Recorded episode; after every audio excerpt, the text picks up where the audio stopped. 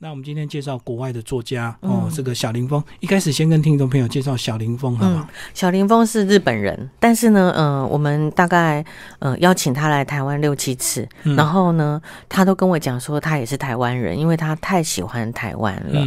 早期呢，小林峰呃，他学的是社会学，然后年轻的时候呢，他家里好不容易就培养他到法国的巴黎去留学，没想到呢，在那个年代去法国巴黎留学。是很不容易的事情，对啊。可是他竟然觉得法国巴黎很无聊，所以他不想待在那里了。可是他又没有钱可以搭，他去的时候是搭船，所以他就没有钱可以买船票再回他的日本。所以呢，他就有一天捡到一张世界地图，嗯，他打开发现说：“哦，欧亚大陆是连在一起的，那我只要有脚呢，我就可以回走回这个日本嘛。”所以他真的就用。行走的方式，从法国的巴黎一路往这个东边走，然后呢，中间可以搭火车，搭火车可以搭巴士，搭巴士也骑了驴子。只有到了这个韩国釜山的那一段，他就搭了轮船，然后渡轮，然后回到了。日本的东京，这个过程呢走了半年，然后那个穿的牛仔裤从长的牛仔裤已经变成短的裤子了，然后破破烂烂的，但是也改变了他的很多的人生观。从此他觉得他要用这个绘本的方式，嗯，把中亚大陆这一块。很多大家不为人知的一个呃世界，用绘本的方式呈现出来。那所以他为这个中亚地区画了非常多这样的题材的绘本。那这几年呢，因为他经常来台湾，他对台湾非常有兴趣。他在台湾就为我们做了一本台湾的绘本，叫做《台湾风之旅》。另外呢，因为呃我们在接待他的过程，我跟他讲了一个我们花莲秀姑兰溪大港口这边的一个十八世纪的故事，他非常有兴趣。所以呢，也回去找了资料，然后同时我们也就是互相找了资料，他就把这个秀姑兰溪河口的漂流记，十八世纪的当时的阿美族的整个情况，也把它用绘本的方式呈现出来。那刚刚听众朋友听完这个小林峰的这个呃求学的故事，包括他后来走回日本，那听众朋友很好奇，那为什么他不坐飞机？现在不是很普遍，但是其实小林峰他已经有点年纪，对不对？他现在七十几岁。对，其实那并不是现在所谓的年轻人说我到法国来回就坐个飞机这样。而且对他来讲，在那个时候就是出国不是一件容易的事情，然后搭船都已经是要买这个船船票都很昂贵，更何况是飞机。所以这个走完半年就开启他人生的呃很多的这个想法，嗯，好，对社会的更多的一个关怀。那这个后来呢，听到这个修姑兰溪这个故事呢，他回去就收集资料来创作这样的一个绘本。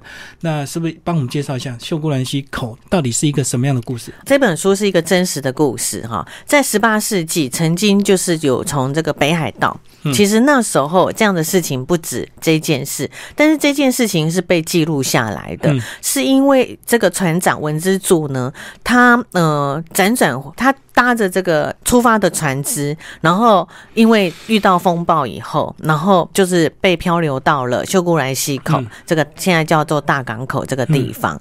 可是他们不知道这个地方是哪里，他们闻起来，哎，这个山的样子，然后好像植物的样子，好像是日本哦，也不知道是日本哪里。他们是从北海道出发的船，所以呢，就在这个时候，哎，他们看到了岛上的人，哎，岛上的人跟他们语言不通，那有可能不是日。本人，那这个岛上的人就在这个沙地上，就是写一些呃简单的汉字，这样还好。这个岛上的阿美族那时候有一个人是懂一点简单的汉字的，所以呢就发现说，哎，他是外国人这样子。然后他就因为船已经坏掉了，所以他们就一群人就在应该是说，在这个秀姑兰溪口跟阿美族人就生活在一起。但是他们要在这边生活，当然他们就必须也要工作。对，那因为没有船只，他们也不知道。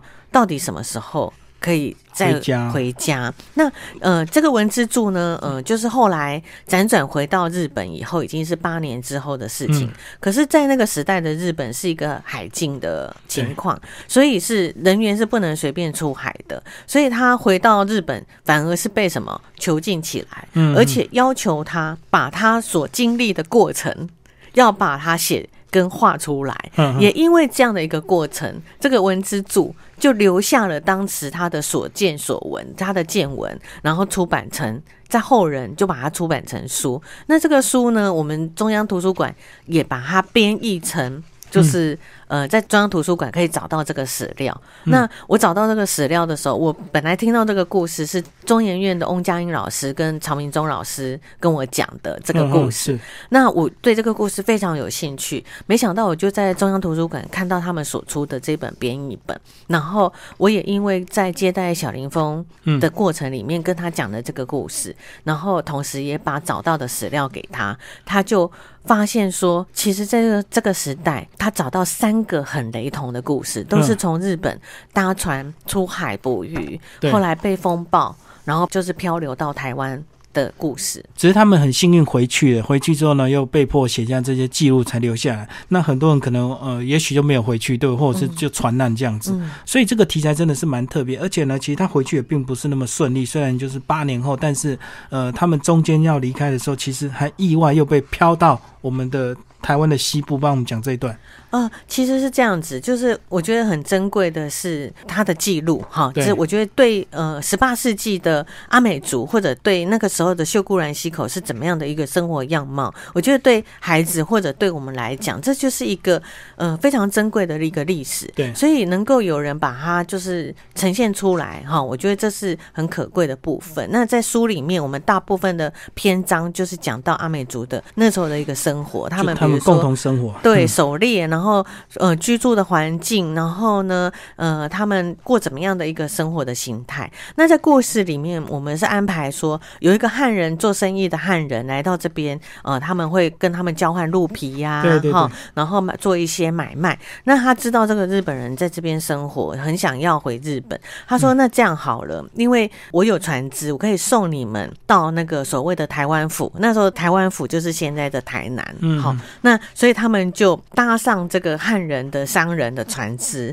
然后经过呃我们的南部的访寮，然后一路来到了台南，然后在台南呢就拜见了清朝的官员，因为那时候是台湾是属于呃清朝统治的时代嘛，哈，然后所以清朝的官员就说：“你们是从哪里来的呢？”这个他们就说他们是从这个秀姑峦溪口。那个清朝的官员说：“我根本没有听过这个地方。” 从这句话你可以发。发现说哦，原来在十八世纪，其实东部真的是一个未开发，对对对，还没有被这个发现的一个一个地方哈。嗯，所以他们到了这个台南之后，那清朝官员知道他们的故事之后，就说那这样吧，因为这里也没有船直接可以回日本，那我先把你们送回我们清朝的呃这个呃中国哈。所以他们辗转又搭了船。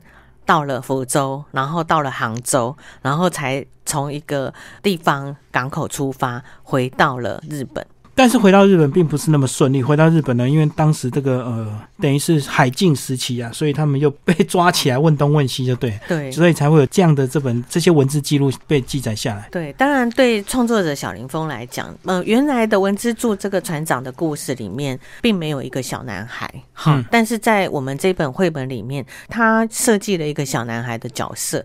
那我是一个编辑，我本来看到，哎，怎么会有一个小男孩？我是认为，哎，可能是绘本的关系，他希望。有一个儿童跟儿童是比较亲近的，而且儿童跟地方，比如说在阿美族，他孩子跟孩子跟阿美族的孩子玩玩耍生活是可以更贴近这个呃在地的一个呃更容易沟通。后来我跟小林峰老师聊到这个事情的时候，他说，因为他总共找了三个同时期的一个海难的故事里面。曾经是有个小男孩的，所以他把那个有点故事把它综合在一起。那呃，就这个透过这个小男孩，他也想要陈述他的一种心情。因为对创作来讲，其实呃，你在文字的书写或者是绘图里面，里面一定有作者的所谓的思考，跟他想要传达的一种意念嘛。那他会认为说，其实他们在这个阿美族。哈，秀姑兰溪生活了八年，辗转回到日本是那么不自由的。嗯，那其实他们常常会望着南方，想到这个温暖的地方。这个温暖代表的虽然有天气的一个温暖，他们可能也想到说，其实也许在那个八年的时间，尤其对这个孩子来讲，这是他一个很精华的这个成长的一个时间，是非常可贵的。也许当初如果留在。那里会不会更好呢？嗯，就干脆不要回来。其实这个小男孩的这段时光有点像小林峰那半年这个呃从欧洲走回日本的那段时光，对不对？就是在你人生最精华的这个记忆都在那段时间。所以即使你长大年纪再大，你永远都会怀念那一段时间。包括这些日本人一样，他反而会很怀念当初的这个在秀姑兰溪口跟阿美族生活的日子。这样，嗯，所以他也在这个书里面，就是我觉得也把他自己的一些心里的所。想呢，陈述在里面。对啊，而且当他回到日本之后，第一个他又不自由，第二个他被问东问西，又怀疑是海盗，或者是呃怀疑他是奸细。然后重点是他们从北海道过来，北海道天气又很冷，所以他想必然就会很怀念。但是在那个呃真实的故事里面，这个文之助后来是没有回到。北海道的，他就是留在这个长崎这样子。好，那最后那个呃，慧玲主编帮我们总结一下这个绘本《遥远的归乡路》这个秀姑兰溪口的漂流记，帮我们总结一下。嗯，这本书呢是小林峰所创作。那很可贵的是，虽然写的是我们台湾的故事，十八世纪的台湾，但是事实上这本书是在日本的出版社是先先出版的，然后我们再跟他取得授权回台湾。我觉得，呃，虽然不是我们的所谓的自己的原创。可是我也还是觉得很骄傲，因为呃，日本的出版社愿意出版一本。就跟台湾相关，再把十八世纪的台湾介绍给很多的日本的孩子，我觉得这是一个嗯很珍贵的交流。而且我觉得这本书珍贵的地方，就是说它记录很多当时十八世纪阿美族生活的情况，对不对？因为它几乎写的就是那几年在他们跟阿美族共同生活的一些记录，这样子哈，反而对我们自己很有帮助。我也带着这个小林峰在秋姑兰溪一路呢，一直从这个奇美部落、奇美公路一一直到瑞穗。就等于把这个呃当当时的场景，当然是现在，然后去实际走了一遍，就一起回顾一下这个当年他们走过的路，这样子。好，谢谢我们的这个联经童书的这个主编呃黄慧玲。